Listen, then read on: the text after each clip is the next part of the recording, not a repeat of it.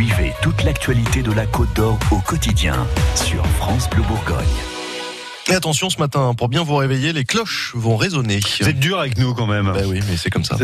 Elles résonnent toute l'année, les, les, cloches, vous voulez dire, c'est ça? Bon, en fait, là, il s'agit des cloches, des carillons et horloges de nos clochers, parce qu'hier, comme chaque année, c'était la journée des clochers, organisée par le Conservatoire européen des cloches et horloges.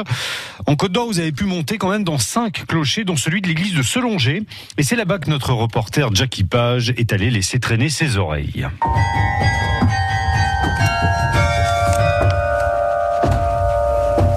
Encore un petit effort, quelques marches en bois à gravir et on débouche dans l'antre de Chantal Béjot, la carillonneuse assise devant la console qui permet d'actionner les 48 cloches de l'église Saint-Rémy de Solongé. C'est le second par son importance, le second de la région.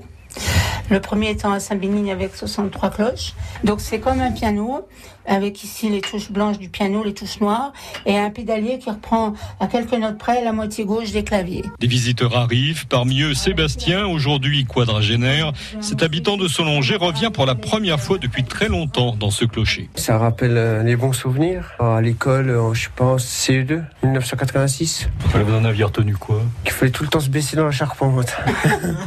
L'église Saint-Rémy compte une 49e cloche exclue du carillon, celle-là, et pour cause, on l'appelle la braillarde. Elle avait une fonction bien précise, nous dit Raymond Bruno, membre de l'association Saint-Rémy. Une cloche qui a un son très aigu et criard. On l'actionnait euh, s'il y avait un incendie, s'il y avait un danger quelconque dans le village. Quand les sirènes sont arrivées, on a supprimé ces cloches on a eu la chance que cette cloche soit gardée, la braillarde à se longer. Si ce genre de découverte est possible, c'est parce que des bénévoles encadrent le public, mais aussi parce que le clocher est accessible. C'est loin d'être toujours le cas, regrette Louis O'Grandler, référent en Côte d'Or du Conservatoire européen des cloches et horloges qui organise cette journée. Ça finit toujours par une échelle.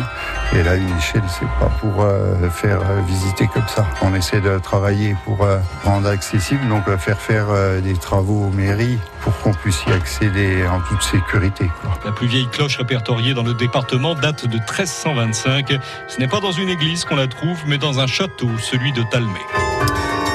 Ah, c'est carrément le concert, hein. concert de cloche dans cette église de Selongé. Euh, en même temps, euh, en regardant les photos sur francebleu.fr, on se rend compte que c'est pas des mini clochettes. Hein. Sacré bête, allez faire un tour sur notre site internet. 6h15 à suivre les titres et la météo.